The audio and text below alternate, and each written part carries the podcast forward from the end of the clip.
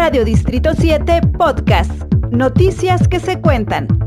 Pues fíjate que estamos muy contentos por la recepción que tuvimos en la Ciudad de México, tanto por el licenciado Carlos Andrés Puente, eh, que es el director de Agua, Energía y Medio Ambiente de Banobras, como por eh, Alejandro Rosas Bolaños, que es el director de Financiamiento y Asistencia Técnica del Norte, y por supuesto también por Jorge Lira, eh, que es gerente de proyectos de medio ambiente y que, bueno, pues es principalmente quien asesora en este tipo de proyectos a lo largo y ancho del país. Y bueno, pues fueron eh, eh,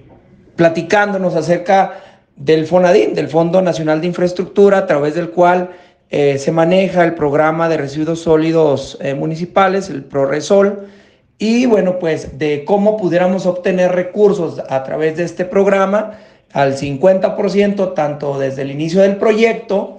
como ya en la ejecución del proyecto mismo, como por ejemplo en la compra del terreno en donde se ubica el relleno sanitario, o por ejemplo en el tema de la planta separación de residuos sólidos, o incluso con financiamiento para el tema desde la recolección de basura. Entonces, bueno, pues son buenas noticias. Además, como ustedes saben, bueno, pues nosotros ya tenemos un crédito a fondo perdido por eh, parte de NatBank, el banco eh, transfronterizo con sede en San Antonio, Texas, que bueno, pues nos ha apoyado para hasta con 370 mil dólares para el pago de los estudios que estamos realizando eh, vía las universidades, las cuatro universidades que pues por todos son conocidas.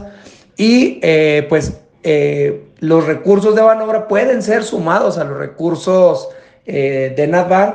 y podemos encontrar un mayor eh, financiamiento. Entonces, bueno, pues son muy buenas noticias. De hecho, nos quedaremos en la Ciudad de México un día más para comenzar con el llenado de los formatos y poder registrar el proyecto ante la eh, unidad eh, financiera de proyectos financieros de la Secretaría de Hacienda y Crédito Público Federal para comenzar ya propiamente con la solicitud de los recursos. La verdad es que es, muy buena, son muy buenas noticias para el gobierno municipal, para Chihuahua mismo, porque podemos encontrar una buena cantidad de recursos y sobre todo, lo más importante, a fondo perdido.